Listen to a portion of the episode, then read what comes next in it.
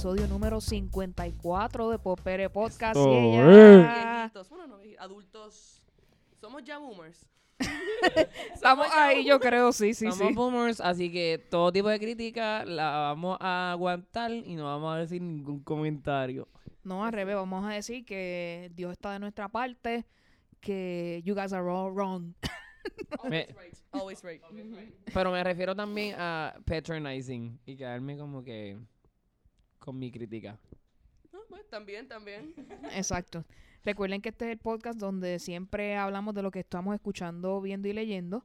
Antes de comenzar, tenemos que dejarles saber quiénes somos PR, comenzando con nuestro querido Alegrito. ¿Cómo estás? Estoy muy bien, con mucho sol que cogí, refrescado, rele- relajado. Esta gente que no fue esclava en el día de la abolición de la esclavitud.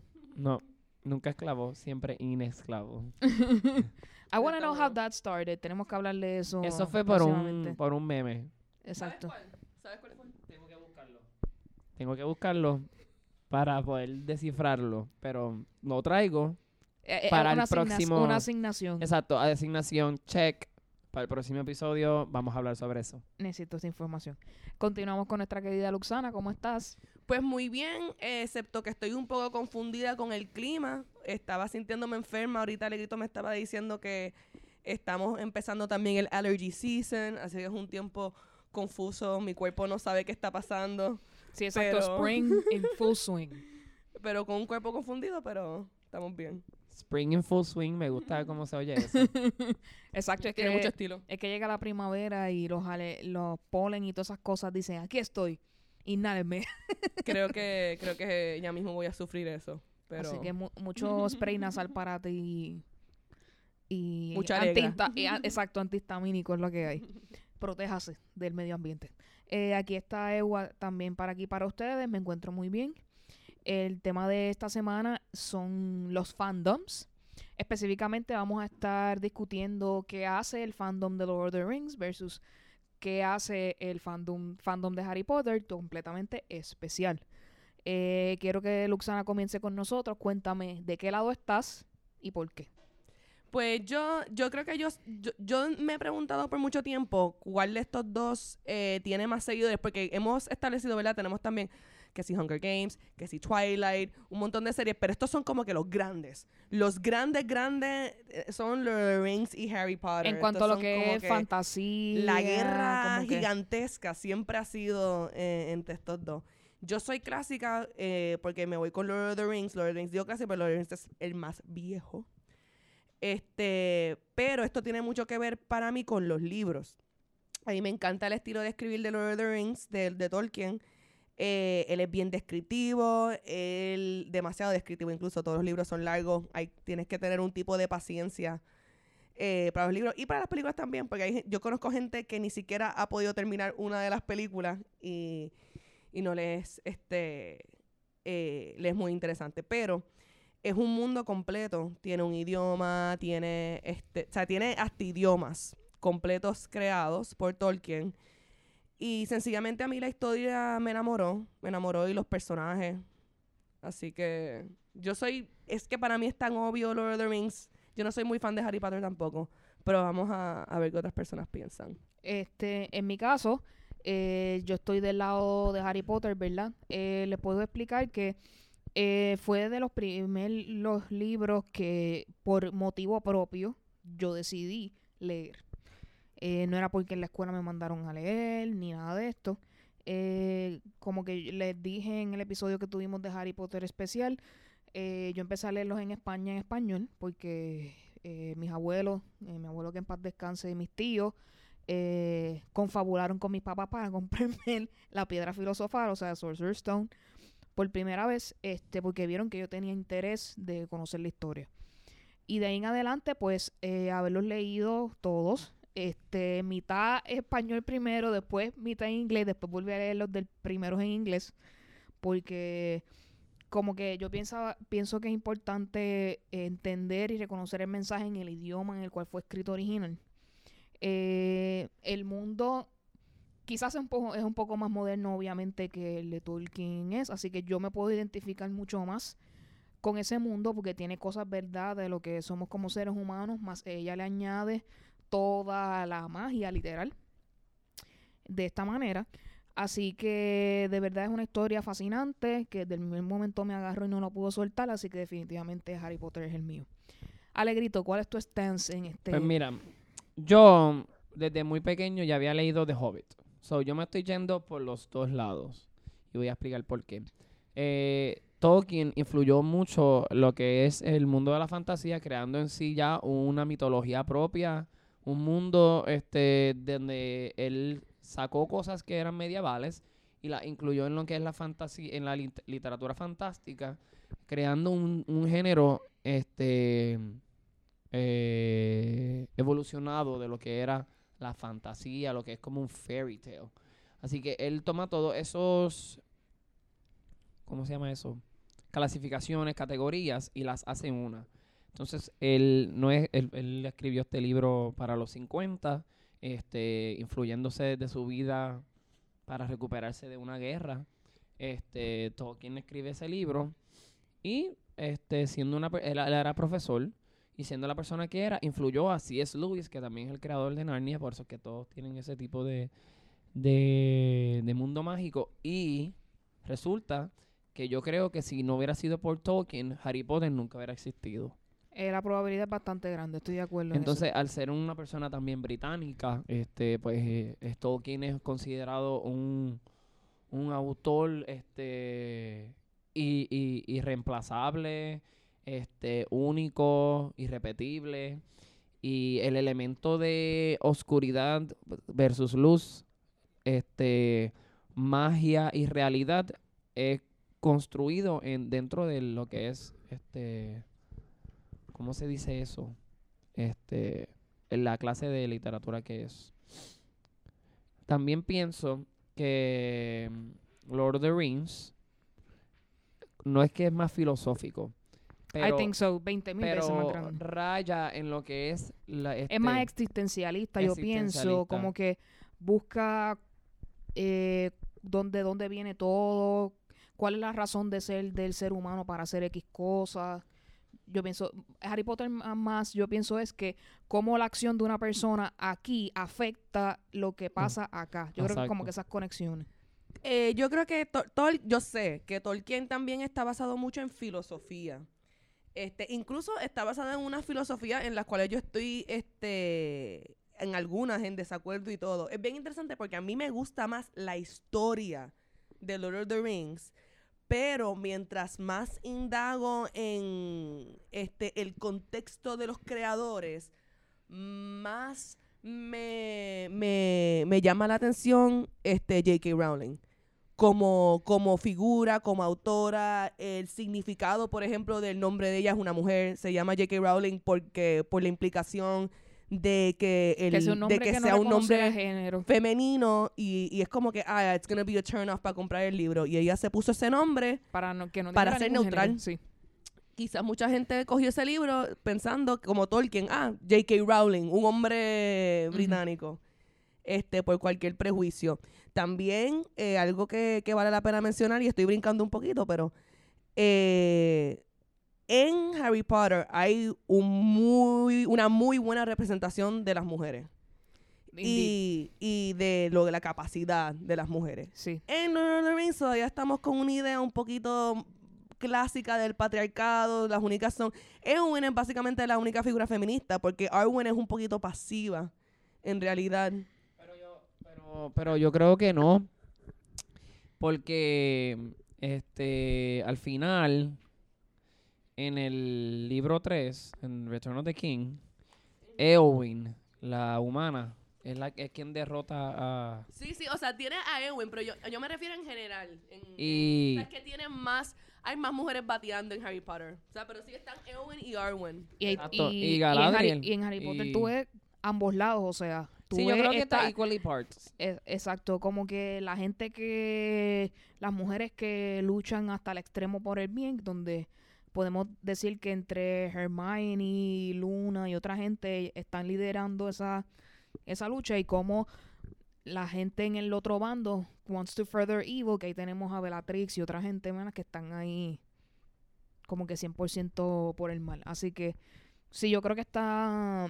Por eso es que es atemperado a los tiempos realmente, ¿verdad? Se nota la influencia de cuando cree, cada persona creó cada cosa, ¿verdad? No, y que el, el creador mismo, Tolkien, estuvo tiempo como que buscando qué idea fuera la mejor que pudiese salir, porque él empezó esto en los 1930 y algo, terminó publicando en los 1950 y algo, no cogió la fama completa hasta el 1960. It, makes sense, y, tiene tantos idiomas y geografía y todo que de este 20 años el nivel, idea. Yo, yo quisiera decir que me gusta más Tolkien en el nivel y concepto de que él creó un lenguaje.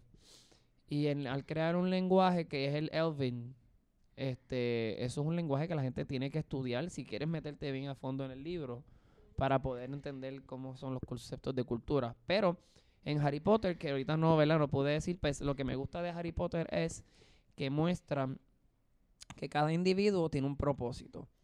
entonces en Lord of the Rings también existe que cada individuo tiene un propósito, pero en, este, en Harry Potter no necesariamente es sobre Harry Potter el, los libros. Y entonces en Lord of the Rings cada personaje es, un, es su variante y tiene su historia y su quest y necesita ser finalizada. En Harry Potter, todos los demás personajes tienen su quest, nunca la finalizan, pero sí contribuyen en el último, en el clímax de lo que es la historia. Por eso digo, para eso es lo que me refería, ¿verdad? Que lo que dos o tres personas hicieron en el pasado afecta al triple en el futuro, en, Harry Potter, ¿verdad? Que, que esas conexiones, ¿verdad? Hacen que uno se identifique, ¿verdad? Y empiece a hacer conexiones y mire uno para atrás y diga, wow, si hubiera tomado esta decisión así, así, así, probablemente mi futuro hubiera sido bien diferente. Eh, y yo creo que la fantasía de que J.K. Rowling crea como que deslumbra. Y a la, más a la generación que empezó a leerlo desde que era preadolescente. Preadolescente. Sí, no, y algo bien cool que hace J.R.R. Tolkien es que él te presenta The Hobbit. Y The Hobbit es esta historia sobre Bilbo Baggins chileando, fumando hierba, comiendo bien rico en el Shire este, viene este mágico este ser humano llamado Gandalf, que es el mago, y le dice, mira, este, necesito un pillo.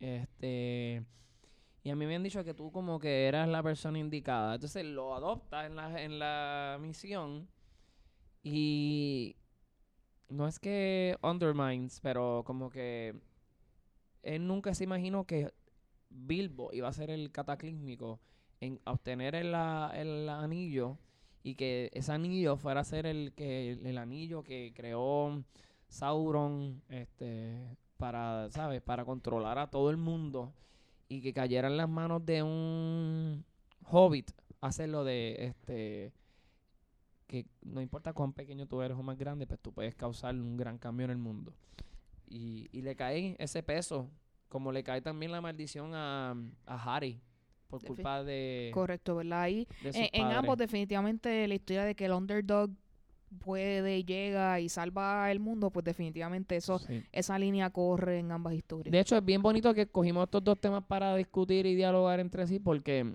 yo pienso que de alguna manera u otra complementan lo que es ser este una persona que no reconoce su valor hasta que es puesto en, en prueba.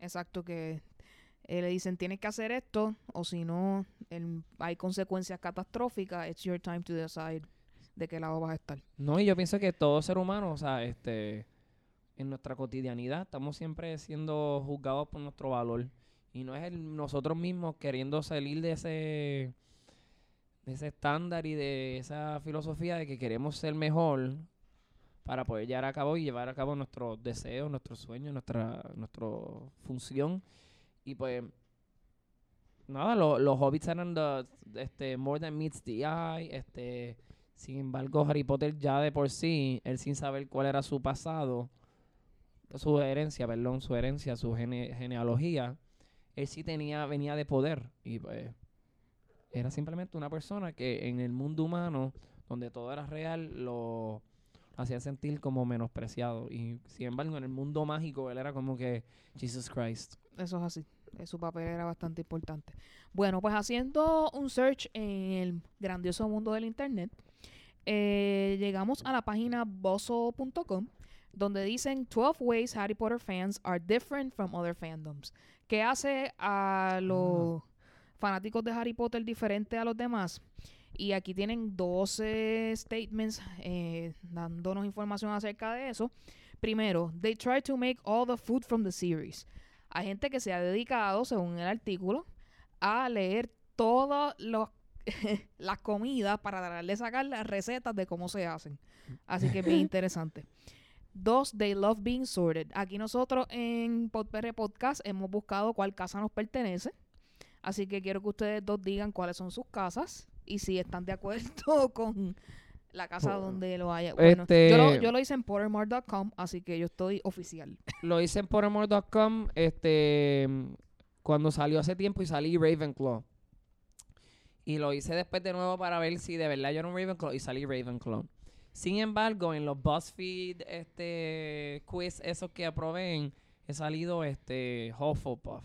Exacto, me ha pasado exactamente igual, estoy de acuerdo. Y entonces es como que yo soy un... Yo me... eh, eh, después salen estas mezclas, estos híbridos. Yo soy un...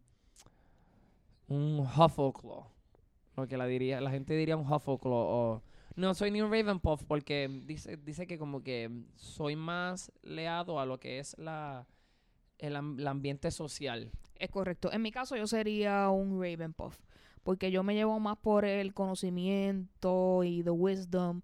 Soy, yo no soy, no es que sea una introvertida 100%, pero la socialización no se me hace tan fácil como quizás a ti se te hace. Exacto. Pero, entonces, pero sí me reconozco muy bien con mi Ravenclaw y siempre digo que soy Ravenclaw porque eso es quien soy, como me identifico. Eso es como hasta como mi género y todo. Ajá. Eh, eh, me eh, eh, identifico Ravenclaw. eh, eh, gen- eh, gender HP plus. Me encanta eso, me encanta. Pues, este, y nada, el concepto de Ravenclaw yo creo que tiene que ver hasta un poco más como que con la creatividad, con la inno- innovación y con un montón de hechos de que yo me siento que yo soy así, soy bien creativo, innovador y busco siempre como que me- meterle mejor al razonamiento que a la emoción. Sin embargo, puedo verme diferente. Eso es así. Luxana, ¿cuál ha sido tu...? Pues yo tengo que coger ese quiz, porque si yo no, me- yo no sé si lo he cogido o no, no me acuerdo. Pero yo al principio, cuando estaba en high school, yo me identificaba bien, bien, bien hardcore cuando leí los libros como Ravenclaw. Y cuando me convertí, no sé, en, el ser humano, me desarrollé como persona, me convertí en una Hufflepuff. Así que yo creo que lo cogí que me salió Hufflepuff, sí. Así que soy una Hufflepuff full. There you go. Eh, número 3. They wear Harry Potter apparel as everyday attire. Sí eh, tengo alguno que otro. Hace tiempo no lo he usado, está en, está en mi casa. Pero sí tengo Harry Potter attire que me pondría definitivamente. Estoy de acuerdo. ahí. Para los premiers se visten de los... Yo tengo, yo tengo este mi gorra Ravenclaw que me compré en el parque, tengo mi abrigo Ravenclaw, que es negro, y me gusta ponérmelo. Sí, yo soy así totoloncito, a mí me gusta como que este que la gente sepa cuál es mi mi, mi, mi geekiness y todo eso. Yo soy bien Sí. Él siempre lo, lo muestra. Además, Además, que- uno le gusta, lo, son bonitos. ¿verdad? Sí. Ahora mismo estoy vestido con una camisa de Gandalf. There you go. Y también tiene tatuajes que expresan su fandomness por ahí. Por ahí. Sí. Eh, también habla de que lots of Harry Potter fans grew up reading the series and it grew up with them. Así que es cierto, ¿verdad? Yo creo que todos aquí nos podemos identificar en esa parte. Lo leímos mientras estuvimos creciendo y nos pudimos identificar directamente. Eh, they collect multiple editions of the series. Yo no lo tengo, o sea, yo lo tengo casi, ¿verdad? Porque yo tengo la edición española en algunos libros y la edición inglés completa. Así que lo he leído de diferentes maneras. Y, y, lo he, y me ha ayudado a ver las cosas diferentes Yo, también. ta- yo compré el, el único libro que compré de la de los 20 años de aniversario fue Half Blood Prince porque es la portada de, Dumbledore y se ve bien bonito. Nice. Eh, obviamente, they have an entire theme park dedicated to the fandom. Este Universal Studios se dio a la tarea de crear The Wizarding World of Harry Potter en Orlando, ¿correcto? En Orlando y California yo he ido a los dos. Ah, en California también. Así que esto, es, esto es parte de mi bucket list. Yo no he tenido todavía la oportunidad. Yo no he ido a Disney nunca. Eh, o sea, el área de Orlando, o sea, Universal y Disney. Así que está como parte del ¿Tú no has ido nunca a University de Disney? No. Oh my God, we might have to do a pop PR trip, no sé. Su- suena, como, sí, Oh my God. suena, como, right? suena Right? como algo excelente. Para de una vez podemos grabar un podcast desde allí mismo. Voy a llorar. Así que Y, y we take your virginity. suena bien. The Disney Virginity. Eh, they'll argue endlessly about the smallest details. Eh, definitivamente, ¿verdad? Nosotros en nuestro episodio de Harry Potter tuvimos nuestras diferencias en cuanto a distintas cosas acerca del libro, ¿verdad? Este eh, eh, y recibimos correo electrónico fuerte relacionados a, ¿verdad? Distintos detalles los cuales vemos diferentes. Así que sí, lo llevamos tanto en el corazón que eso pasa. A single word, word can make them bust into tears. Obviamente, always es la palabra, ¿verdad? Que, El triggered. que define, ¿verdad? Este. eh, el personaje de Snape ha sido siempre bien complicado desde el primer día que conocimos sobre él, así que eh, conocer esa historia que estuvo, ¿verdad? Ya al final, pues te abre los ojos a ver cuán, Ay, a mí me encanta Snape. cuán sacrificada fue su vida y cuán, ¿verdad? Las circunstancias hicieron, ¿verdad? Que él tuviera que al fin y al cabo, ¿verdad? Sacrificarse para el bien de la causa, así que eso, esas cosas Ese pasan. personaje de Snape está brutal. definitivamente. They have a frighteningly detailed knowledge of the series. Eh, yo peco quizás un poco de perder algunos detalles ahora mismo, pero yo creo que la historia, o sea, puedo reconocer con bastante detalle la historia principal, ¿verdad? Y el hilo que conecta a las personas. Eh, definitivamente eh, me gusta tanto que puedo mantener los detalles de esa manera. Eh, vamos a pasar rapidito. They name their children and pets after characters. Conozco a gente que lo ha hecho. Uh. Así que... Yo conozco una, yo conozco una mamá que le, o sea, no tuve la estudiante per se, pero este le puso Hermione a una de sus hijas. Pero que sea alguien inteligente. esperemos. Si no, Best rep. Hermione. Yo, yo siento que en la escuela de Puerto Rico le van a estar diciendo Hermione. Entonces, they know the parodies as well as the original. Este, no me he puesto a buscar las parodias. Lo voy a buscar. Sorprendentemente, Darren Criss, este, que ganó un Golden Globe hace poco. Es correcto, Él tenía. fue un creador de estas parodias de Harry Potter en su YouTube channel. That's how he became famous. Él hizo el Harry Potter musical. Es cierto, ahora que recuerdo, recuerdo haber visto. ¡Wow! Sí. Sí. Él hacía, él hacía de Harry, actually. Ese era, así fue que él creó este su fama. Fue por ahí. Sí, él empezó por ahí, es cierto. Y como último, a small part of them still believes that a lost owl out there has their letter. Claro, obviamente esta idea de que tendríamos la oportunidad de ir a esta escuela y aprender todas estas cosas, ¿verdad? A uno le llena de ilusión siempre y sí, eh, mi carta no ha llegado, pero algún día llegará. Eh, con esto pasamos con Alegrito, ¿qué nos tienes? Mira, encontré algo que dice How to Become a Lord of the Rings fan con 10 pasos. There you go. Yo, yo siento que esto hace como un... Es ambiguo, como que tú puedes ya ser el fan y hacer esto. Muy bien. Has leído los cuatro libros principales que son The Hobbit, Fellowship of the Ring, The Two Towers, Return of the King. De esos cuatro yo me los he leído todos, pero es porque, de hecho, está en mi ADN genético mental. Mi mamá cuando estaba embarazada de mí, los leyó. So, yo creo que ya estaba... fue Estabas predispuesto ya. estaba predispuesto. Perdónenme. El polen atacó mi garganta. Eh, has visto todas las películas y las extended este, editions son tus favoritas. Las he visto todas. Tengo las dos versiones. Tengo cuatro versiones. Tengo, la tengo en VHS, la tengo en DVD, la tengo la extended y tengo la extended con la extended de The Hobbit.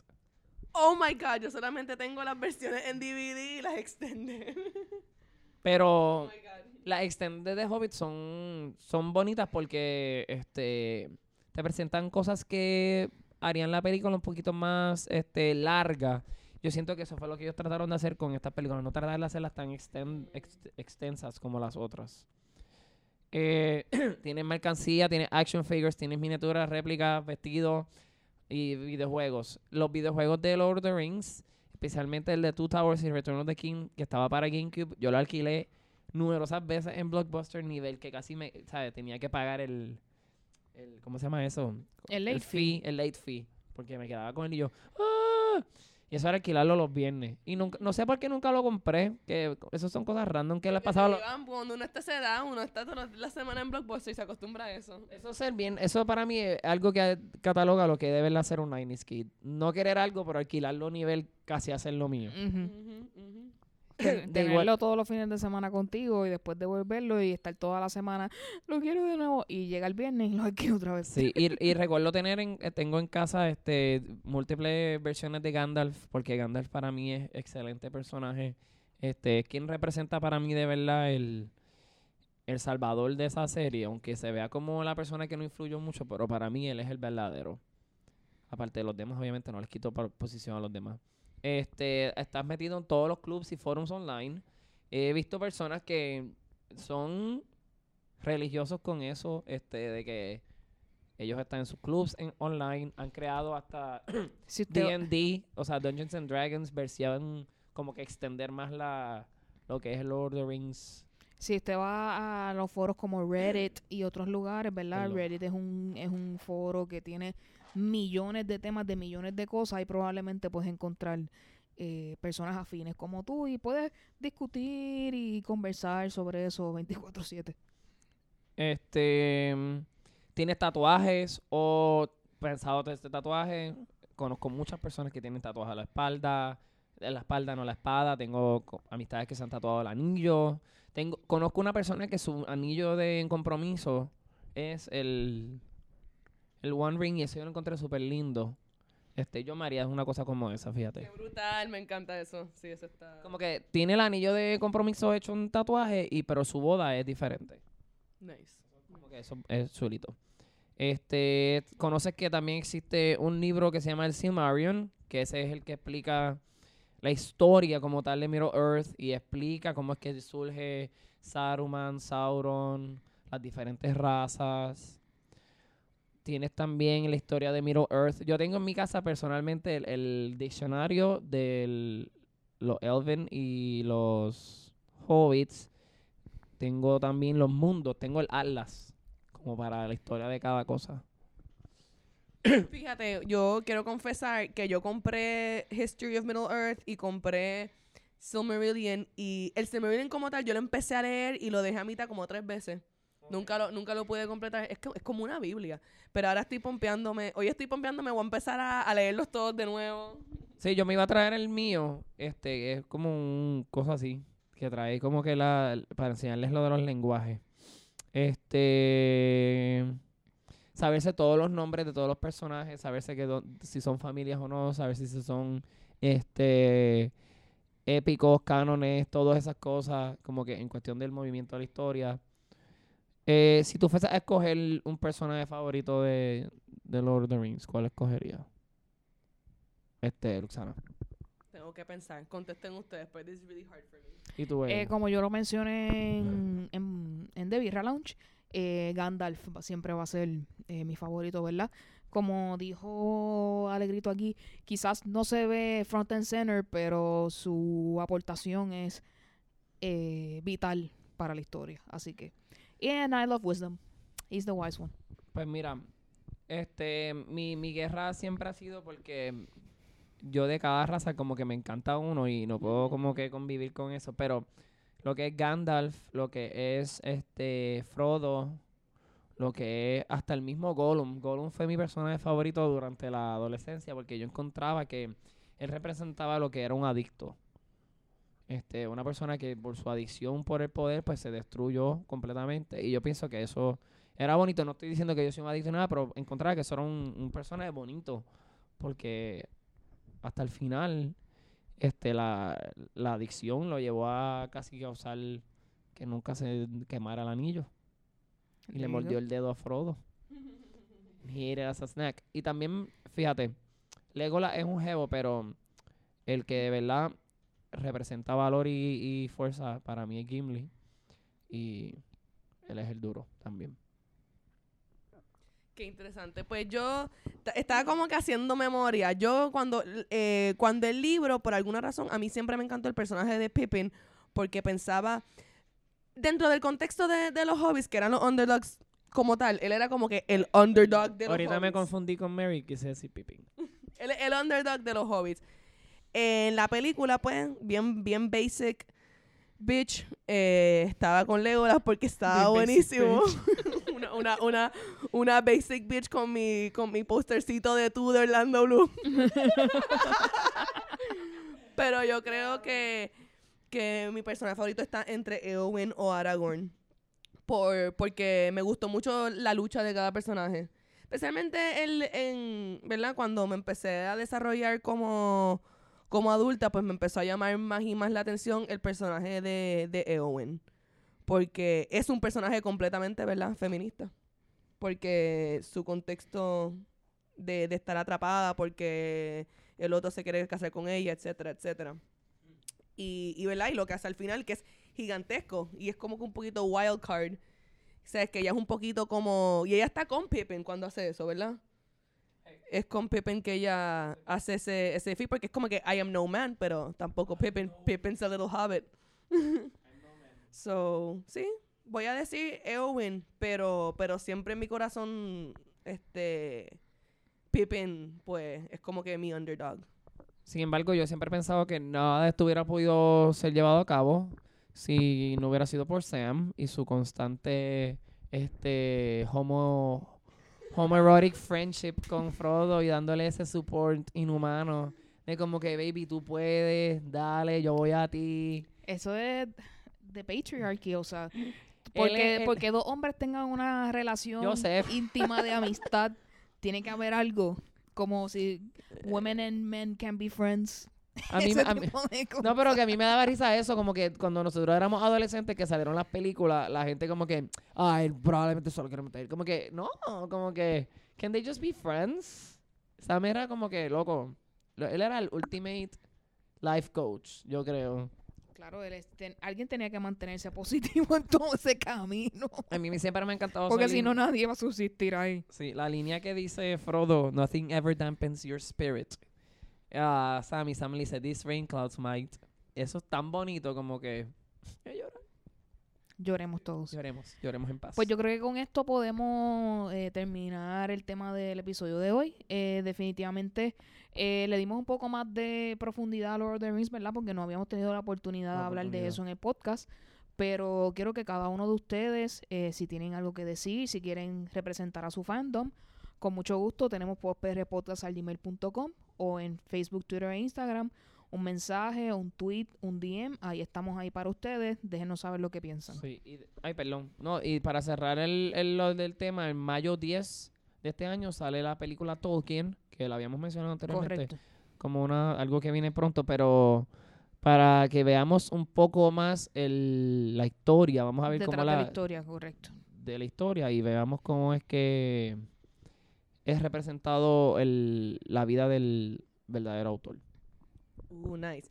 Yo que- lo que quer- quería decir era que me encanta porque empezamos como que bien versus y después terminamos. Es que las dos cosas son unas genialidades y nos han influenciado. Tal. Ajá, no, Pero es que es inevitable. Son, podemos, ¿verdad? Son unas creaciones brutales. son. Sí, y, y, pueden, y coexisten bien en el uno, y ¿verdad? Como hablamos aquí, una inspira a la otra, así que No, y la cultura popular yo creo que sí, este ha absorbido mucho de esa fantasía y la ha hecho parte de otras cosas que hemos visto y hemos tenido la oportunidad de poder leer y, y ver, que son como The Shannara Chronicles y como que un- el, el mismo era con todas estas cosas. Sí, por ahí para abajo. Por ahí para abajo todo. Una moda incluso. Sí. esto yo creo que sí, eh, influencia a otras fandoms que hay ahora latentes y que viven ustedes.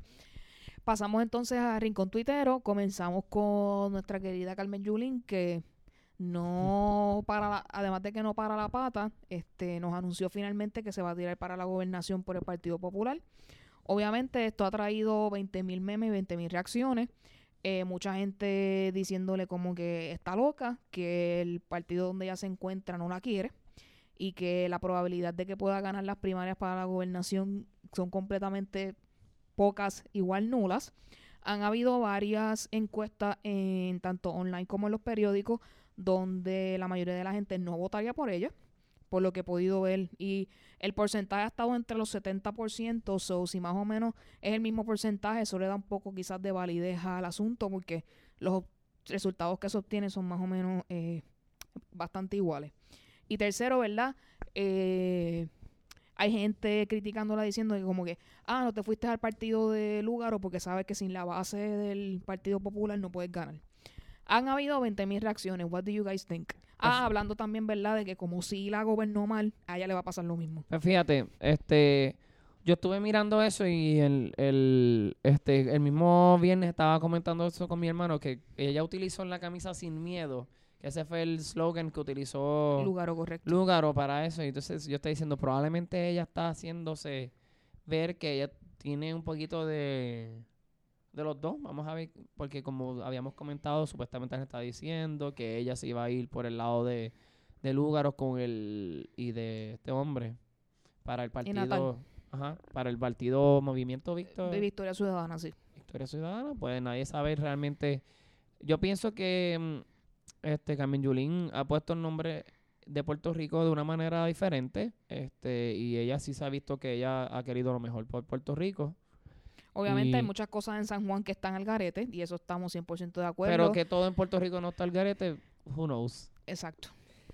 A mí se me hace bien difícil, este, porque yo pienso que las críticas son válidas, ¿verdad? Y yo pienso que ella ha hecho muchas cosas que, que para, es que para mí todo lo de política aquí es un revolú tan grande porque es como que, ajá, ella, pues para mí, ella ha fallen short como líder. Y me incluso me sorprende un poco eh, la actitud de su, de, de- de- del anuncio. Porque es como que aquí estoy, vamos a hacerlo. Y es como que, ¿dónde estuvo el build-up para esto? Eh, porque ha sido un poco controversial este lo que está haciendo lo que ha estado haciendo Carmen Yulín recientemente por otro lado eh, verdad este hay mucha crítica hacia el movimiento de la Victoria Ciudadana también bien debida. Por otro lado que es lo que tenemos en el gobierno actual que es el PNP este yo de verdad yo estoy yo no tengo ni, ni, ni opinión a esta altura. Yo estoy bien hecha para atrás y bien observando porque no estoy súper clara de qué está pasando con el PPD, con el PNP y con el invento de, de Natal Lúgaro este Bernabe. Yo estoy súper, vamos a ver qué pasa. No, no sé, yo en realidad no sé ni por quién yo votaría en este momento. Porque recientemente me acabo de enterar, para calentar el agua más, yo trabajo en una égida y con una compañía desarrolladora. Y ahora mismo, eh, por el huracán María, el, el gobierno federal ha empezado a dar un montón de fondos para hacer proyectos eh, de vivienda que hace falta, de más égida y de este tipo de cosas. Y yo estoy involucrada en un montón de proyectos que si el PNP no vuelve a ganar, esa gente se va a quedar sin hogar. Así que a mí me consta que en el día a día mío, todo lo que yo hago, gente va a sufrir si no gana Ricky Rosselló. Y son gente que yo conozco. Pero yo sé que yo no apoyo para nada lo que está haciendo ese gobierno. Pero yo sé que en mi corazón, si yo creo que gane el Victoria o que gane este Carmen Yulín O que- cualquier otro... o cualquier otro candidato, pero estos son como que los tres hot que se están hablando ahora, pues yo tengo ese, ese peso de que quizás big picture, eso es lo que mi corazón quiere, pero en lo subjetivo de los trabajos que, o sea, yo llevo un, desde el huracán trabajando para que estas personas tengan mejor vida y si se cae la cosa, pues se, se cae la cosa. Así que es, yo no sé ni qué decir, yo estoy bien hecha para atrás, yo voy a ver qué pasa. Desde el fondo de mi corazón sí estoy decepcionada con Carmen Yurín porque yo sí voté por ella, por alcaldesa de San Juan cuando ella ocurrió. Eh, yo pienso que no, no, no está para nada claro lo que va a pasar. Obviamente, pues ya Ricky Rosselló dice que va a nuevamente eh, ser candidato para la gobernación. Yo pienso que él va a volver a ganar. Eh, no va a haber ningún candidato demasiado contundente como para destronarlo de su lugar. Eh, mucha gente está completamente ciega y yo no sé el voto de castigo que es el que usualmente ocurre en Puerto Rico, ¿verdad? Que hace que él cambie de un partido a otro, se va a diluir demasiado como pasó nuevamente en el en la votación pasada, ¿verdad? Que hizo que Bernier perdiera los votos porque se diluyeron entre los otros partidos. Yo creo que va a estar más diluido aún, lo que va a le va a permitir a Rosselló ganar por la milla extra. Es triste para nosotros, ¿verdad? Porque hemos visto, ¿verdad?, cómo los derechos civiles y muchas batallas que se han, habían tenido hacia ahora mismo, pues eh, el PNP las ha destrozado o está en proceso de destrozarlas. Así que voy a ver las plataformas y espero tomar la mejor decisión cuando vaya a la urna. Eh, continuamos con el eventazo de la semana pasada, que fue los premios Tu Música Urbano. El es la primer premio de ese género eh, que se hace en Puerto Rico. Tengo entendido que esto es una iniciativa de alguien que es relacionado al choriceo, no sé. Anyway, eh, pues tuvieron la gran mayoría de los traperos de Puerto Rico tengo una situación muy importante. Me está bien raro que Bad Bunny no haya sido mejor considerado en estos premios. Estuvo creo que nominado en uno solo y más ninguno. En creo que álbum del Escuché año. que hicieron eso porque él dijo que no iba a ir y no fue. Que fue como que un... Soy, no, no, no, como que un... No viene, pues... mm", Como que... Eh, cuando un- el trapero más famoso de Puerto Rico está en gira y está haciendo dinero, no va a dejar de hacer un concierto por ir una noche a unos premios. Ese es mi, mi punto de vista. No sé si ustedes están de acuerdo, pero yo pienso que... Mi punto de vista es que música es urbana, es femenina. Y si tú llamas tu nombre, tu música urbano, ya tú estás empezando súper mal. Y no, no tengo ninguna confianza en el desempeño de tu evento. O sea, yo vi eso, tu música urbano, y yo, qué disparate. Música de género urbano o música urbana. Pero la música, tu música urbano. Yeah, that's, exacto, tienes razón. Es un no, me disparate. no me había puesto a pensarlo de esa manera. Eso, eso no lo pensé yo tampoco, eso me lo dijo mi mamá. Yo lo estaba viendo y ella, "¿Y ese disparate. Y yo, oye, ¿verdad? Y este disparate. Es que uno se acostumbra a que digan urbano mucho, pero es un disparate. Eh, mucha gente que yo no vi la transmisión, eh, gente que yo conozco la vio, me dijeron que los actos musicales fueron pistas y no fue en vivo en vivo, which creo que decepcionó a algunas personas que lo pudieron ver. Eh, pero lo más que ha destacado fue la alfombra roja y los vestidos de ciertas personas. Eh, vamos a empezar por Molusco. Eh, eh, Molusco tuvo unos premios en República Dominicana por la película de, de Dominiqueños. Y él fue a un modista de Puerto Rico a hacerse un traje específico pues para ese evento y el de tu músico urbano. Le hicieron 20 memes que si se parecía a Barney, que si se parecía, yo no sé, porque era un traje como vino. Después, eh, también en esa alfombra roja pasó Andrea de Castro, eh, Saudi la de Ah, fue ahí, fue ahí Andrea de Castro. Sí, en, la- en la de tu música urbana fue Andrea de Yo Castro, no sabía dónde era esa foto. Ya sé, ok. eh, Saudi este, y Tito el Bambino. A esas tres personas la han barrido el piso con ellas por sus outfits. Lo que para eh, lo que Andrea de Castro escribió un post en Instagram este, diciendo, ¿verdad? Que a ella la han criticado siempre, que la gente puede barrer el piso con ella y a ella no le importa. Perfecto, eso es lo que tenía que decir. Usted vístase lo que quiera, póngase como quiera, si usted se siente cómodo se siente bien, siga para adelante y olvídese de lo que el resto de la gente tenga que decir. Eh, en general, lo que he podido entender de los premios que no tuvieron tanto hype como quizás la gente de pensó que podían tener, pero es un paso para que de este tipo de premiaciones y actividades se sigan dando en Puerto Rico y quizás, ¿verdad? Eh, no sea necesariamente urbano, pero que otros eh, géneros estén ahí. También ha habido mucha controversia en cuanto a que haya habido otros traperos que fueron dados de codo en esta situación, pero ellos sabrán, porque de ese género yo no sé tanto, así que no sé. Lo que sí me gustó es que le dieron un premio especial a Ivy Queen por, ¿verdad? La trayectoria y es la, es la mujer que representa a ese género en cuanto a nuestro país, así que bien merecido por ella. Pero también su, eh, me, me- me- estuve a- ayer en la clase de costura, estaban di- di- discutiendo eso. Como yo no los vi, una muchacha dijo que ella no pudo cantar o algo. Creo que Ivy Queen tenía ganas de ir a presentar o algo. Eh, no tengo Creo información. que no, la de- no tuvo ese tipo de, de oportunidad. También este estuve escuchando que este Mol- mm, ¿cómo se llama él? Este se me olvidó su nombre de momento. ¿Quién? El de ojos claros, el de ojos claros, el de ojos claros. Osuna. Osuna, el, el negrito de ojos claros. Wow, me encanta que tú diste el de los ojos claros y era Osuna. Hay tantas cosas que yo utilizaría para escribir Osuna antes. Incluso no sabía que tenía ojos claros. No los que tiene, su- son, son lentes de contacto. Son lentes de contacto, pero, pero él es el que dice. Sí, porque yo vi en Twitter ese videíto, esos ojos no estaban azules. Que, by the way, él no entró por la alfombra roja, él entró por... Él se metió dentro del choliseo y nadie lo Nadie vio hasta que ¡Wow! le sacaron Pero fotos. lo que quería comentar era que él ganó este artista de, Exacto, ese fue el premio que él le ganó a Bad Bunny. Ese fue el premio que le ganó a Bad Bunny. Que tiene un poquito de lógica porque quizás... en, el, en el mundo está más el- pegado Osuna. Eh, pero no, también no tan solo en el mundo, pero que Osuna mismo lleva un poco más de tiempo que él y pues, ha generado un poquito más de fanaticada que... En musicalmente Osuna está mucho más pegado. Como figura, Bad Bunny está mucho más pegado. Sí. Este.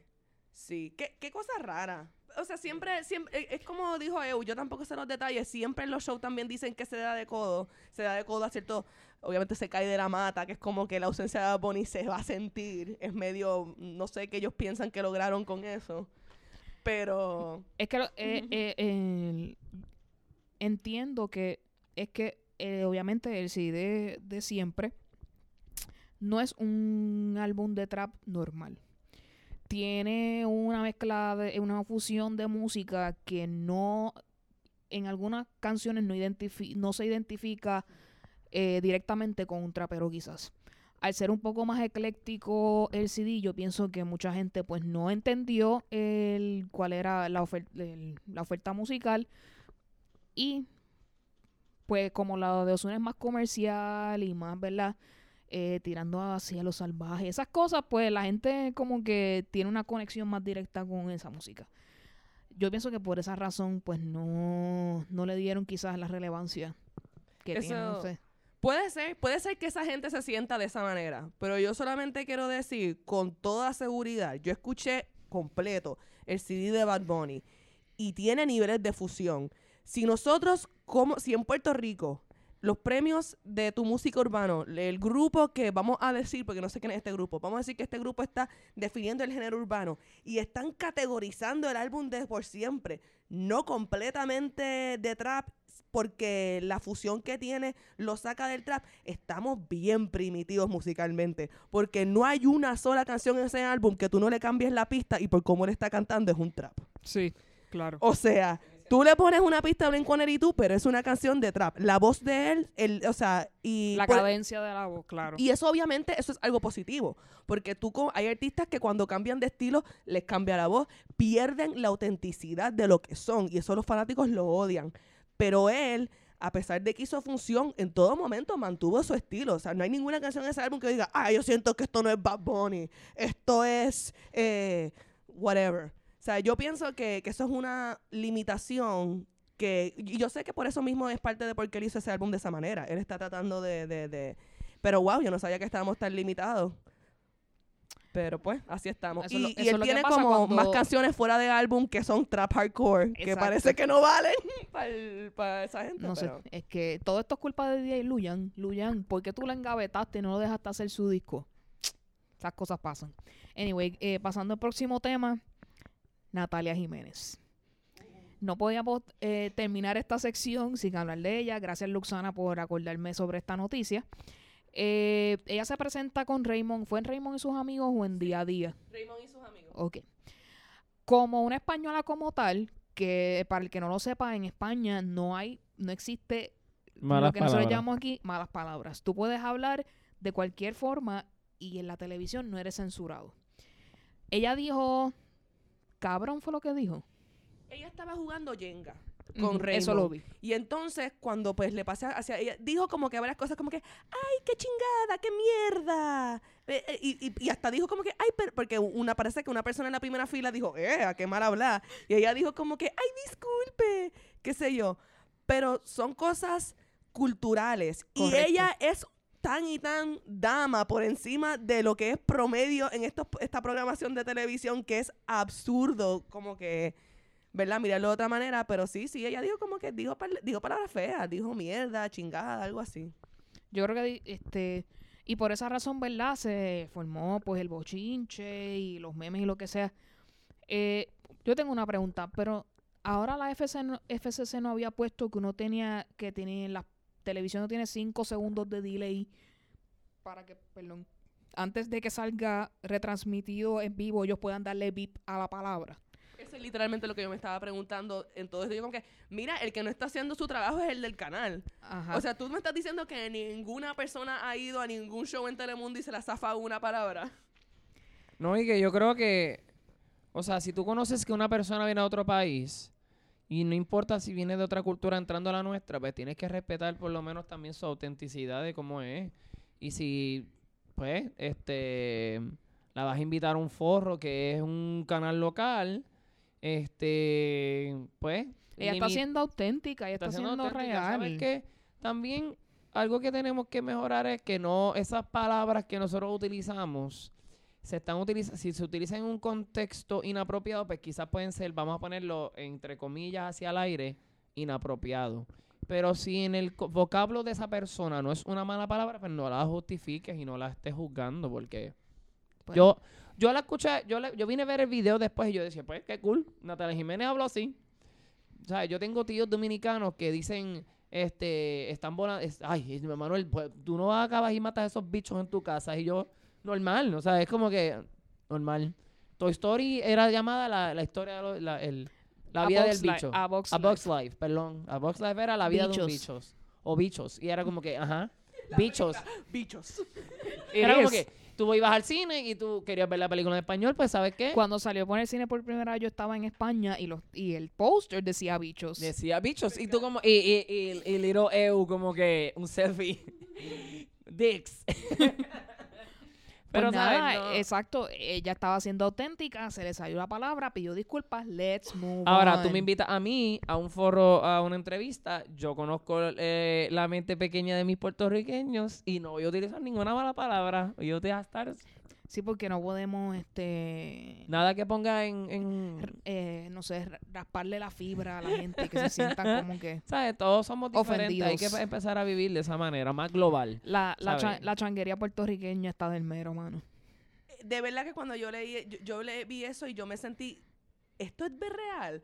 Puerto Rico, los canales locales de Puerto Rico son unos cafres, unos violentos, unos vulgares, eh, mi- completamente misógenos eh, y, y están, si, si ellos hacen un show, un sketch de comedia y no están humillando un gay, una mujer o los dos a la misma vez, no hicieron el sketch de comedia. No hubo comedia en Puerto Rico, exacto. No hubo programa. Son como que, wow. Ya lo Natalia Jiménez de momento aquí es la, la, la mala. villana, la villana. villana. Sin embargo, no los veo siendo villanos cuando van a emborracharse los viernes en un karaoke y cantan la quinta estación, ¿verdad que no? Para eso no, para eso no la estamos juzgando, ¿verdad? Así es. Les encanta. Pero no. Changue- nada, changuería eh, 100%. a mí me impresionó, me impresionó. Yo estoy aprendiendo mucho todavía.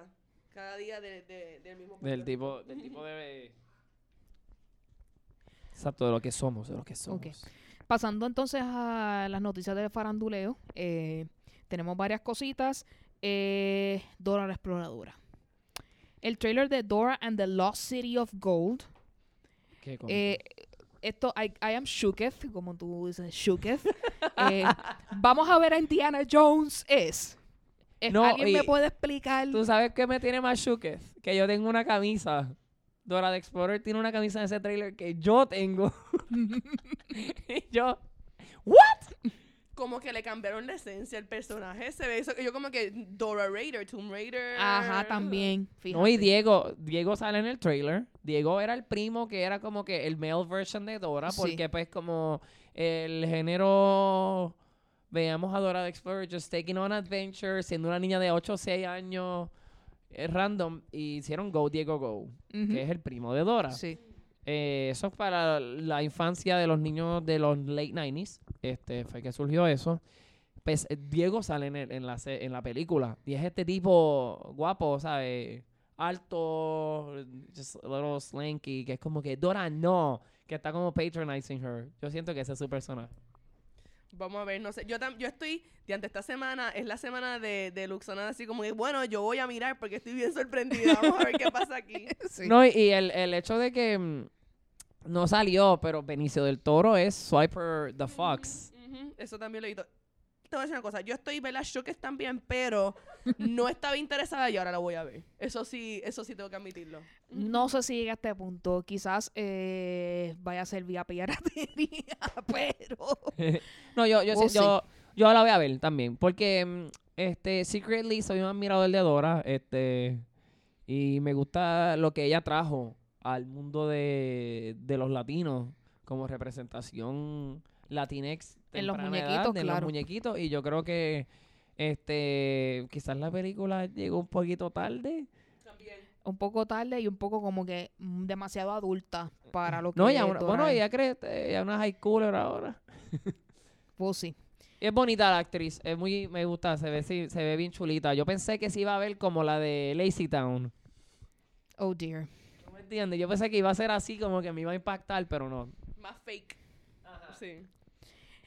Bueno, pasando a otras noticias, eh, salió en Rotten Tomatoes que la película Shazam tiene un 97% de aprobación. Está bien alta. Algo yo, yo me la esperaba. Yo esperaba, eh, esta película ha tenido mucho hype eh, en general desde que han salido los trailers y eso, así que no me parece extraño. Eh, yo no estoy tan pompeada para verla, pero si mi novio me lo solicita, probablemente diga que sí, para ir a verla. Eh, para los fanáticos de Supernatural, estamos con ustedes en este momento tan triste de sus vidas. Eh, la serie va a terminar con su temporada número 15. Eh, la historia se termina ahora. Eh, hay varias especulaciones ahí de las razones por las cuales la serie termina. No he tenido la oportunidad de leerlo, así que eh, todos aquellos fans de Supernatural que quieran conversar acerca de esto con nosotros, comuníquense mediante email y redes sociales y nos dejen saber su opinión. Pero imagínate, si no cancelaban la serie o la serie lleva a su fin, eh, what was gonna happen? Y vamos a tener 60 años nosotros tres y vamos a estar viendo este I el guess. season número 57 de, de, de Yo- Supernatural. obviamente tiene que llegar a su fin en algún momento. Porque es que tú no eh, puedes estirar el chicle demasiado. Dile eso a South Park y a los Simpsons. Bueno, lo que se- da- también, pero yo siento que con el mundo animado tú puedes llegar a muchos niveles. Este, tú puedes seguir creando y recreando y recreando, pero series televisivas donde tú ves el crecimiento del actor nivel, ya son un, un anciano casi. No estoy diciendo eso de Jensen Ackles y de este otro jebote, Jared Padalecki. Yo empecé a ver la serie cuando salió, en el 2005 creo que fue que salió. Por ahí sí. Y en el, eh, cuando llegaron al Season 7, ahí ya no podía más. Ya yo dije, "Ok, ya, ya no voy a ver más nada de Supernatural. Yo tengo que este, ver otras cosas Branch en este out, mundo. sí. Branch out, porque... Sin embargo, para mí fue algo bien chévere porque obviamente tuvo todas las de hacer un code classic y lo, y lo logró. Y lo es, ¿verdad? Va a ser referencia para muchas series después. Cuando tú vas a, lo- a los Comic Cons y a todas estas actividades de fandoms, tú los ves que hay un montón de personas disfrazadas de ellos, o sea, haciendo cosplay. Y yo encuentro que eso es muy bonito. Eh, yo siento que fue el Buffy the Vampire Slayer de, de la generación de ese De tipo. los 2000, sí. So, como que sí, este, respeto a, esa- a esos seguidores, de verdad. Este, Conozco gente que los ha seguido desde el principio y están ahí mourning definitivamente. Hay, hay Sí, mucha tristeza. que- Pero it's good to end on a high note. Eso definitivamente. Claro. Porque mi pana ya Walking Dead está decayendo. No, no sé cómo van a atar eso ahí para wrap it up. Entonces, gente que se fue ya, como Jeffrey Dean Morgan y otra gente, va a volver para esta última temporada. Así que vas a terminar con la gente original que empezó desde el principio. Interesante. Sí, que no es de estas cancelaciones extrañas, así que el personaje se fue y no volvió a salir. Pero mm, a mí me pareció bien cómico porque me salió un memory. Mem- El memory del año pasado me salió cuando ellos hicieron el episodio con Scooby-Doo. Y yo dije, bueno, este escritores de, de Supernatural, es tiempo de acabar. Y me dio risa que este año fue como que Te el... escucharon, te escucharon. like, este, ¿Sabes qué, Alegrito? Tú tienes razón. Sí, se Teníamos que parar. un poco, pero llegó el momento de detenernos.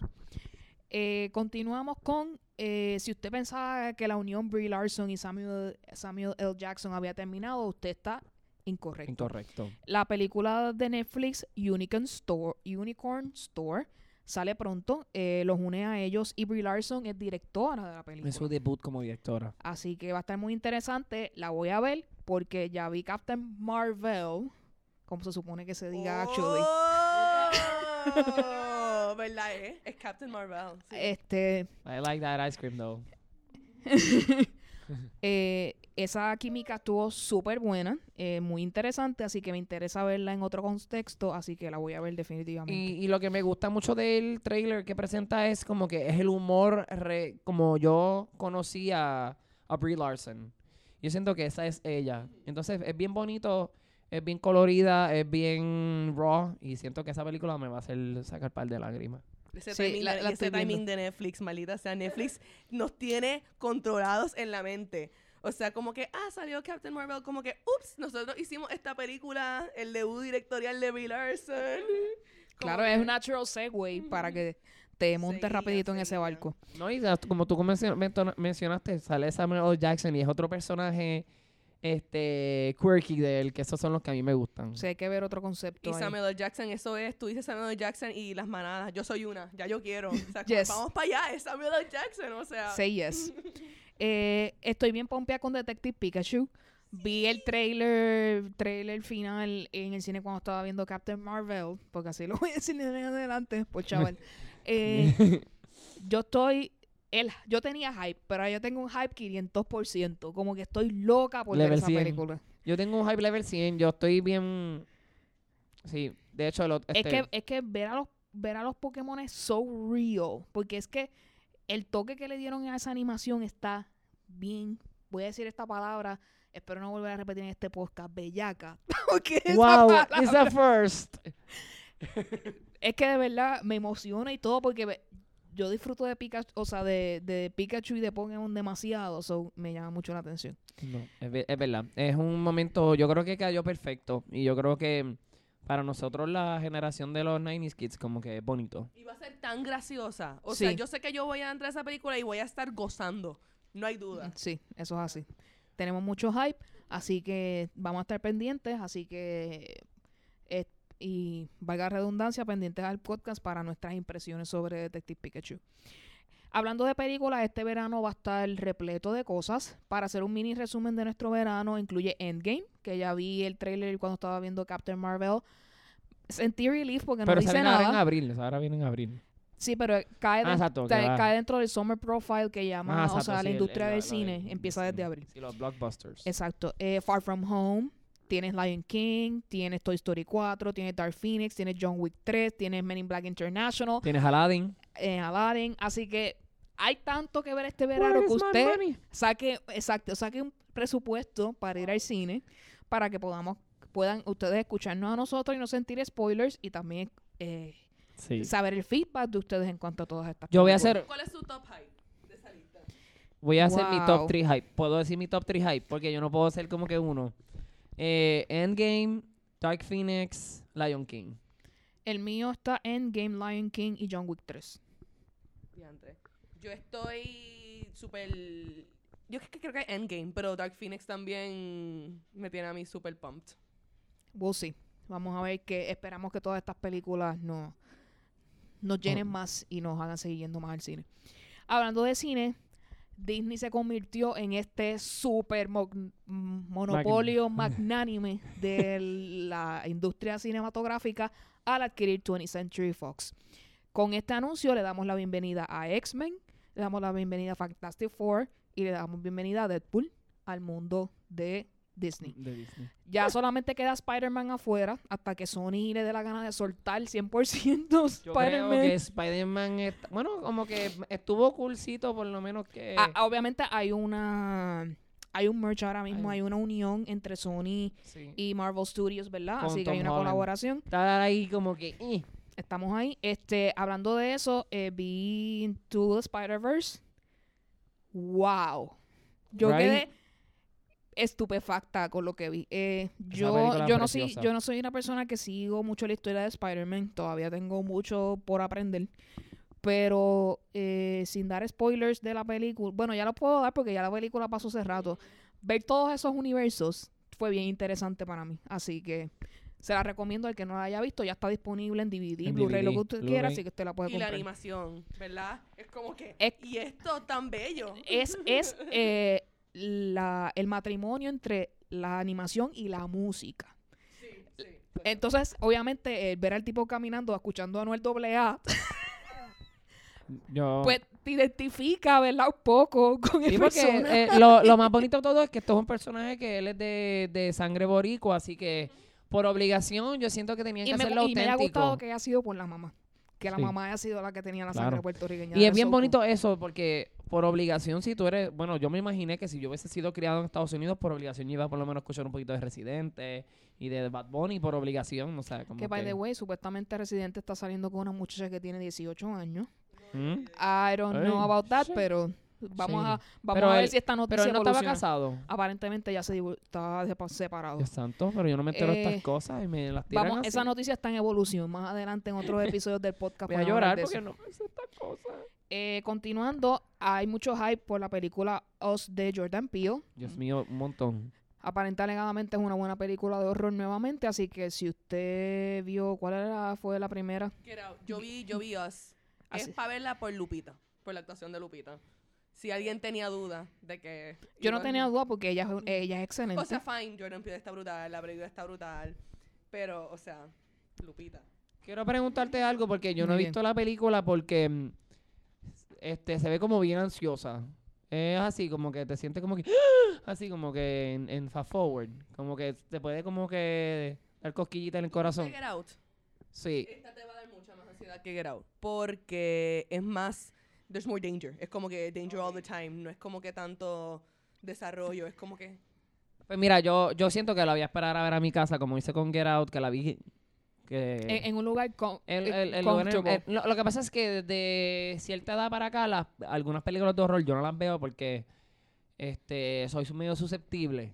Entonces soy bien analítico y como que quiero como que get into it. Pero este con Get Out yo la vi. Bueno, cuando empezamos a, a hacer el podcast fue que yo empecé, literalmente vi Get Out y, la, y se convirtió en una película que vi más de una vez. O sea, como que...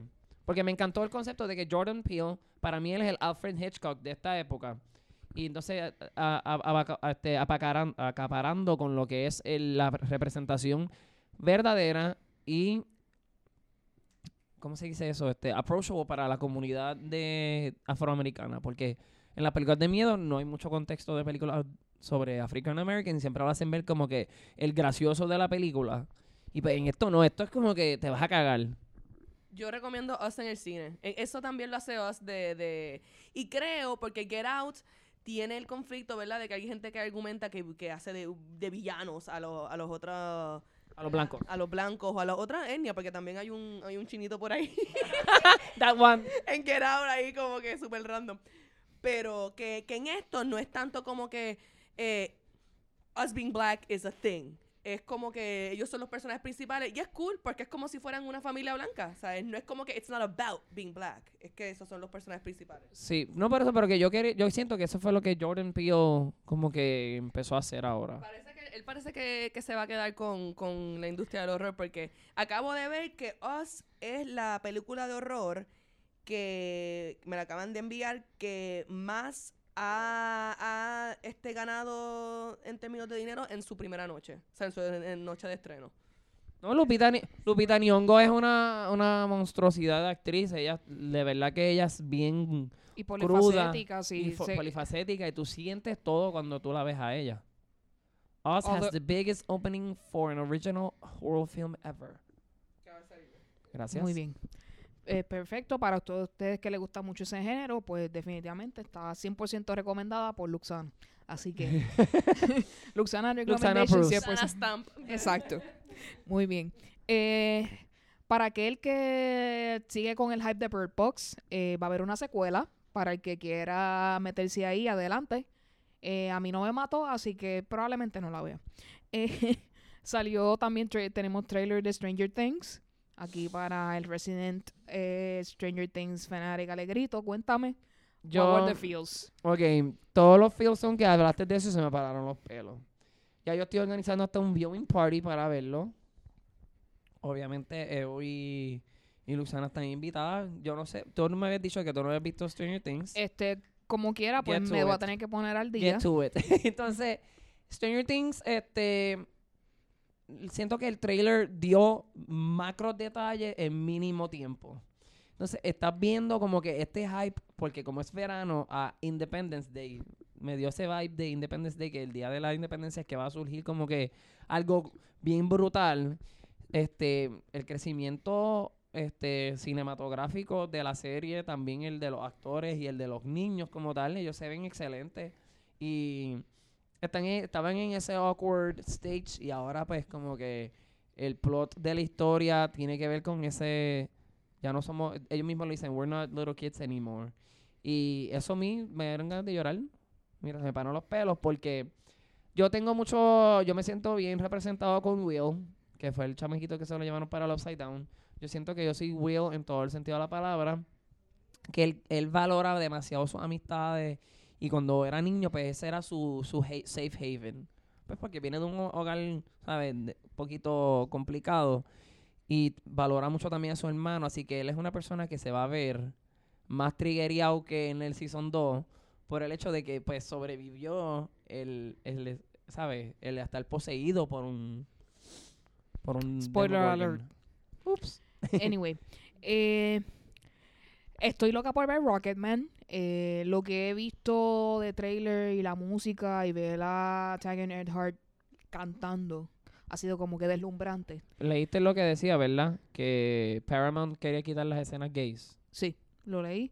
Eh, ¡Wow! Elton John.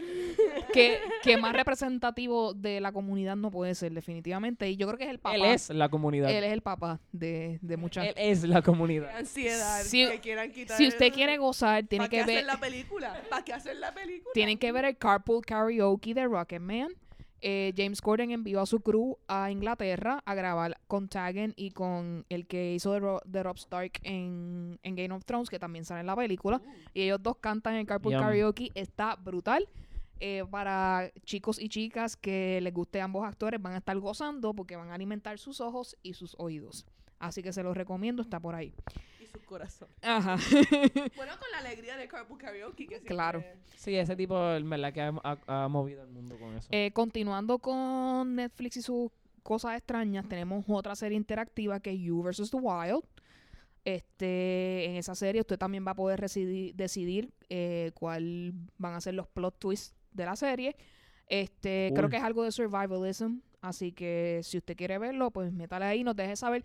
Eh, definitivamente, esto es algo que quiero preguntarle a todos ustedes. Escríbanos al email o a nuestras redes que ustedes piensan sobre el Netflix interactivo y si ustedes piensan que deben haber más series donde usted pueda decidir cuál es el final o el futuro de la serie. Así que escríbanos al respecto. Eh, también está el hype de Once Upon a Time in Hollywood, que es la película de Quentin Tarantino que sale pronto. Eh, yo tengo mis reservas en cuanto a Tarantino, ¿verdad? Porque él eh, fue uno de los pawns de Harvey Weinstein, que permitió que Uma Thurman y otras actrices fueran eh, abusadas o, o, o sea, tenía conocimiento de lo que estaba haciendo y siempre se, se cayó, pero eh, no podemos eh, taparnos eh, los ojos con, con la mano y decir que él no tiene talento, porque él es talentosísimo en lo que hace como director y productor, etcétera. La voy a ver, eh, la película, así mismo como vi Bohemian Rhapsody, sabiendo que Ryan Singer tiene todos estos revoluces de abuso también, pero no podemos eh, negar su talento. Y tiene muchos actores y actrices que valen mucho la pena en esa película, así que se los recomiendo. También Dolor y Gloria de Pedro Almodóvar sale pronto, así que es una película que es eh, lightly basada en su historia de su vida, así que va a estar bien Siempre tiene interesante. como elementos de, de él. Correcto, y va a sa- sale Antonio Bandera y Penélope Cruz, así que Wow, Antonio Banderas y Penélope Cruz en una película de Almodóvar. No. correcto. Nunca, Pero me pompea. nunca. Me pompea. ¿Verdad? Es que es- es- estoy hablando a la, de la, a la misma vez que Tarantino por esa situación. A Tarantino le gusta trabajar con X Tim personas.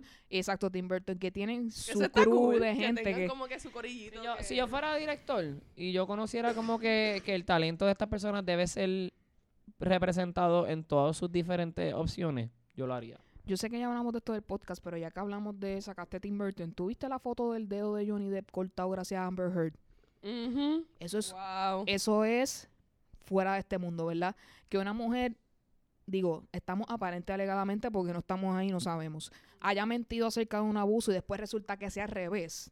Eso No, está bien al garete. Y y yo, fíjate, yo nunca estuve como que diciendo que Johnny Depp había hecho eso. O sea, yo estuve bien como que skeptic. ¿verdad? Yo nunca comenté ni le dije nada porque algo, pues, y ahora hace sentido, algo bien interesante de, de lo de Amber Heard es que Johnny Depp no estaba diciendo ni haciendo nada. No, se cayó no tiró una foto, no tiró un estatus, ni siquiera dijo fake news. Él como que se metió en un hoyo a como que empezar a gather las cositas legales, a- como que a dejarla a ella, en vez de meterse en la guerra con ella en ese momento, como que a dejar que ese tiempo pasara. Y entonces... Yo, pien- yo pienso que eso, ambos se tostonearon. Yo pienso que fue una relación demasiado volátil y demasiado fuerte y ambos se hicieron daño. Pero uno tiene que ver el nivel de daño definitivo. y cuán, ¿verdad? Y que usar de instrumento algo para hacer daño cuando es al revés o cuando es el triple de peor lo que tú hiciste, pues no. ¿Verdad? Y esto que no quite, ¿verdad? Que nosotros sabemos que la mayoría de la violencia es hacia la mujer y eso estamos 100% claros, no estamos defendiendo eso Claro, en lo pero, absoluto. pero si, Hay si, que- hay que si ser- no, si no se condena cuando se hace este tipo de cosas, pues entonces... es hipócrita de nuestra parte. Exacto. Claro que sí. Eh, Paris Jackson, eh, la hija de Michael Jackson, tuvo aparente alegadamente un intento de suicidio esta última semana. Eh, creo que ella trató de negarlo diciendo como que fue que tuvo algo mal de salud, lo que sea, pero. Eh, después de Living Neverland, su vida ha cambiado 180 grados y está tratando de deal with las consecuencias de esto. Y tenemos que obviamente hablar de Barbara Streisand. Pero que- ella, antes de que termine, perdón, es Ajá. que yo me acuerdo que Paris Jackson pasó como por un montón de, de cosas bien locas, como cuando ella estaba hablando de la Illuminati y todas esas cosas en su Twitter. Sí, es, es She's com- gone through things. es complicada esa situación. Barbara Streisand echándole la culpa a los papás de los niños de cómo ellos fueron capaces de dejarlos dormir con Michael Jackson cuando, como hablamos en el podcast de George Legalmente Nerd, que él explicó muy bien, eh, este, Michael Jackson y su grupo de trabajo hicieron todo lo posible por enamorar a esos padres y ponerle una venda en los ojos y decirle que todo está bien. Así que, Barbara Streisand, you're crazy. Sí, incluso yo, yo pienso que, que, que ellos están mintiendo y que Living Neverland es un hoax. Y con todo eso pienso que Barbara Streisand está al garete. Porque yo pienso que ella está tratando de defender a Michael Jackson, pero a la misma vez lucir que los está creyendo a ellos. O sea, que está tratando de ser como que la soy buena con todo y lo que hizo fue un disparate.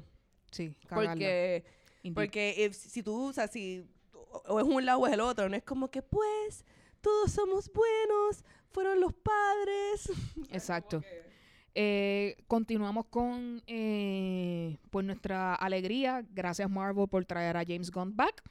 Este, no recuerdo si lo habíamos discutido en podcast anterior, si lo hicimos, disculpen, pero hay que volverlo a decir. Está de vuelta como director de Guardians of the Galaxy y como productor, ¿verdad?, de Marvel en general. Así que felicidades Disney por tomar la mejor decisión que pudieron tomar en Eh, este eso caso. lo, lo pueden escuchar en nuestro podcast Invitation que nos hicieron en el de legalmente, Nerd. exacto, con George Rivera Rubio. Eh, también con eso pueden encontrar información acerca de The Dirt, que es la nueva serie de Netflix relacionada a Motley Crue. Así que si usted quiere ver cómo The Debauchery y cómo la gente se autodestruye, pero sale a relucir en la fama, pues ahí usted puede ver toda esa historia. Eh, como estábamos comentando antes del podcast, se rumora que Jeremy Renner está saliendo con Lady Gaga. Para el que no sepa, Jeremy Renner es Hawkeye en las películas de Avengers. Eh, I like Para it. que no sepan, ese es el Avenger que, que tiene el arco y flecha. Sorry, I had to. Ese es el que no fue a, a- a- Que está ahora con la esposa o algo. Sí, estaba con la esposa encerrado, house arrest. Eso es así. Así que, fíjate, me gusta. Eh, Sería una pareja linda. Está chévere. Lo que Está he visto chévere. hasta ahora, yo digo, si es cierto, good for them. Y si es cierto, pues mira, por favor, este James Renner respeta a Lady Gaga por la mujer que es y pues no le rompa el corazón. Exacto. Vamos a ti, Jeremy, tú puedes. Eh, esta semana, eh, eh, Amy Schumer fue entrevistada y le dejó saber al mundo que su marido está dentro del espectro autista. Y eh, indica que muchas de las cosas que lo representan a él como autista son cosas que ella se enamoró de él por eso. Así que es bien bonito. Eh, es una buena historia de support acerca de aquellas personas que en la adultez se le descubre autismo y verdad y todo el espectro que tiene verdad desde que la persona que es catatónica y no habla y no hace nada hasta los que son funcionales. Así que eh, muy bien por ella de verdad eh, ella ha sufrido mucho su embarazo ha sido bastante complicado ha tenido que cancelar shows pero tiene un especial en Netflix también que si a usted le gusta su humor este pues pueden verlo ahí muy bonito de su parte que le abra a la gente, ¿verdad? Como hablamos de lo de Selma Blair y lo, la, esclerosis múltiple, pues ahora vemos aquí a Amy Schumer hablando sobre el autismo. Muy bien, que todo el mundo esté. eh, Advocates por Exacto, people exacto. cannot reach out. eh, mucha educación acerca de estos temas. Es bien bienvenida siempre. Eh, ¿Alguien me puede explicar esta historia de amor entre John Stamos y The Jonas Brothers?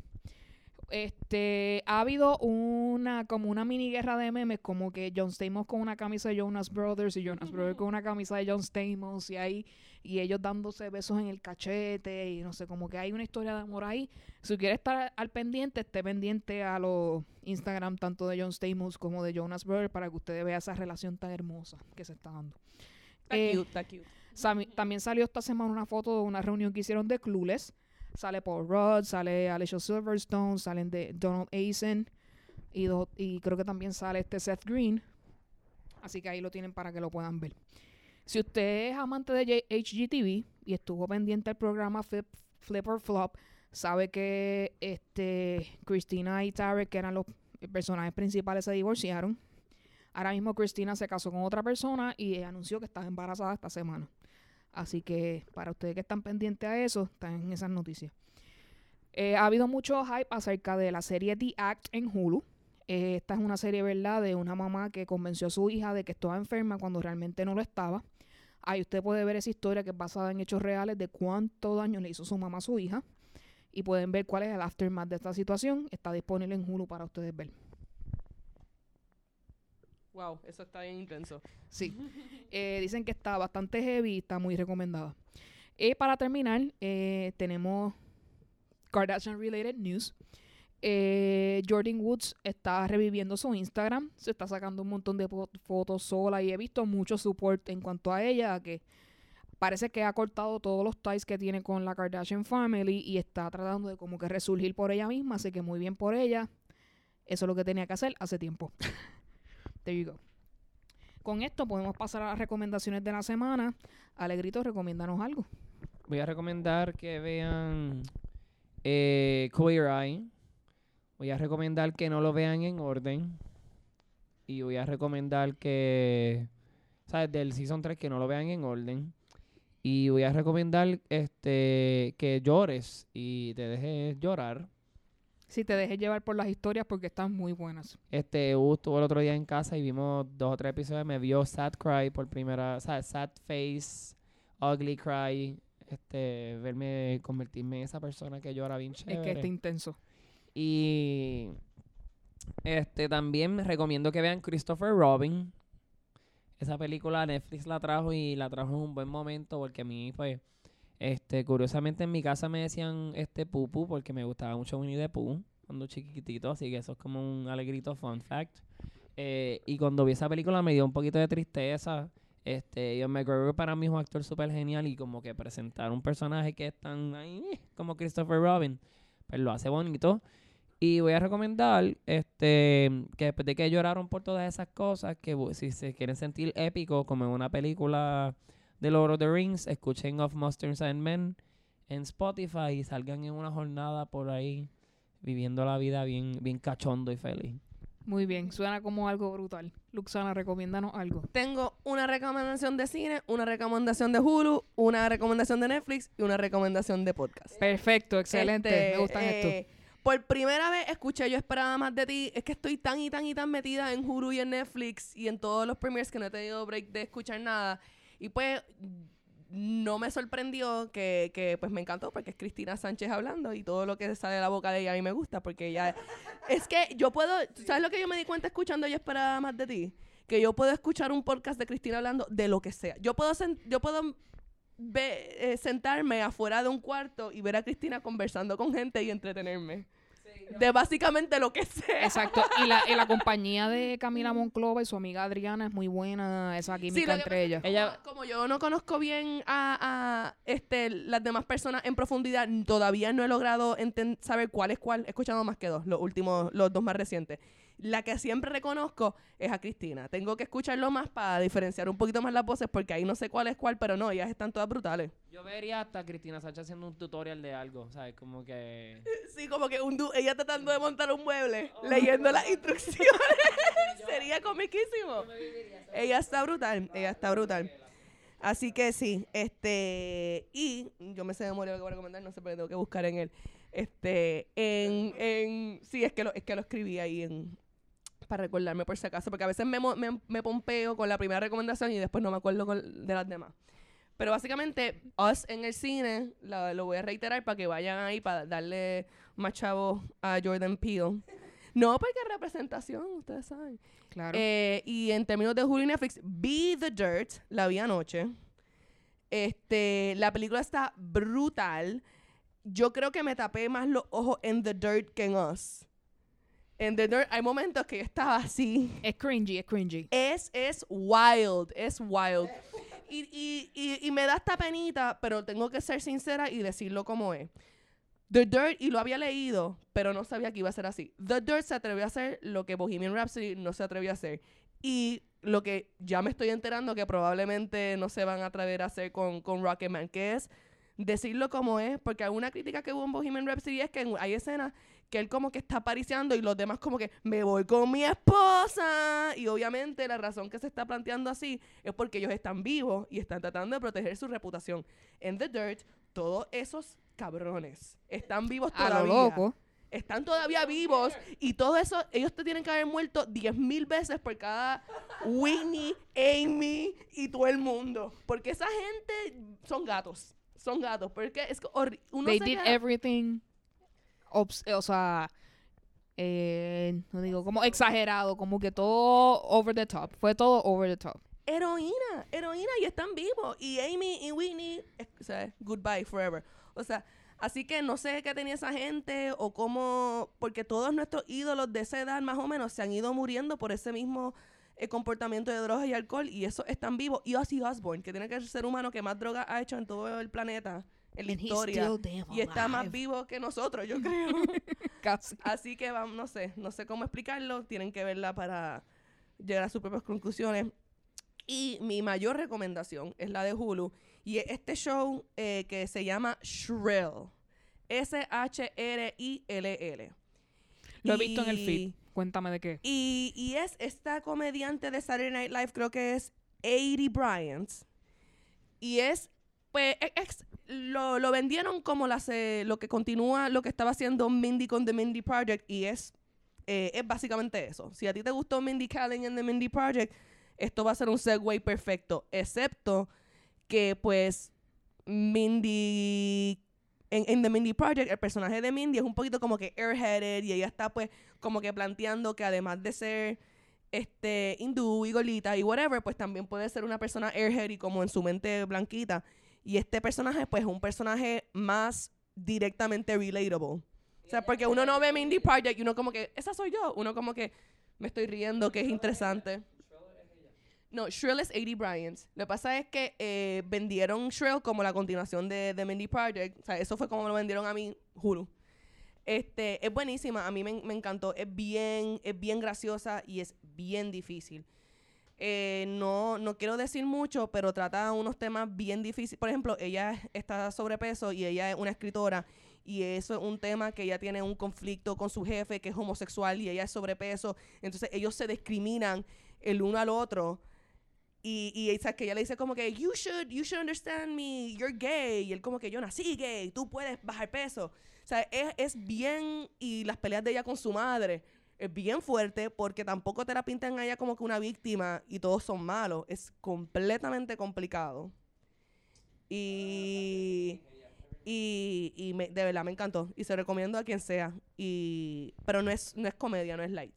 O sea, eh, yo pienso, a mí me, me, me tocó mucho el corazón. Tiene el aesthetic este, como de girl. Tiene como que ese ese vibe, ese, ese feel. Pero ah, esas son las, Muy bien, muchas gracias a ustedes por eso.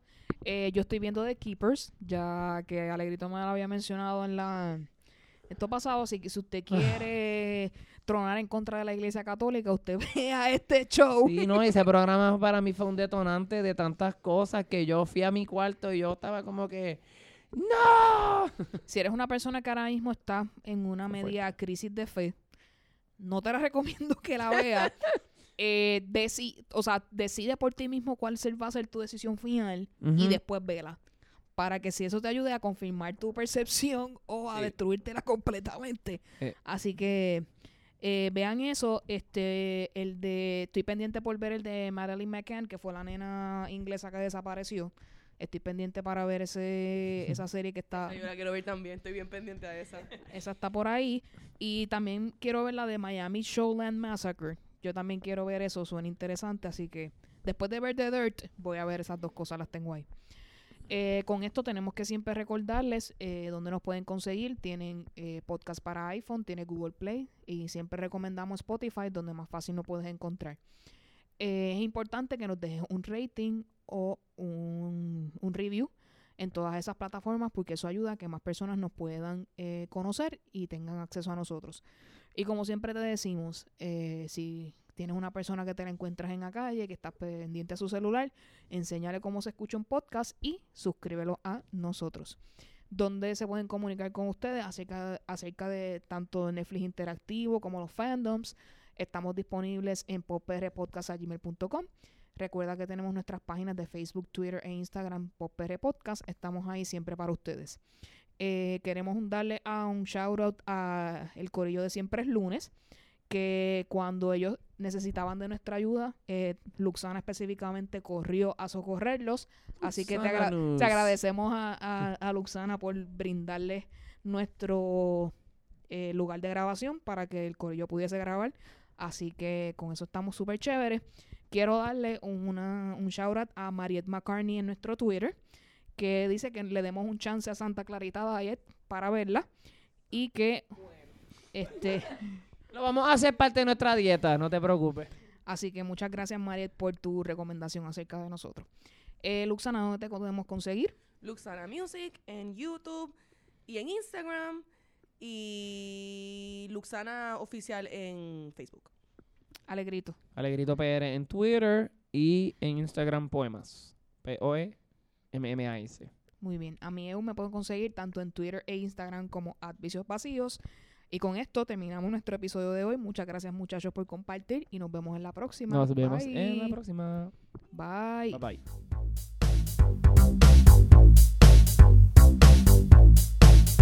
bye.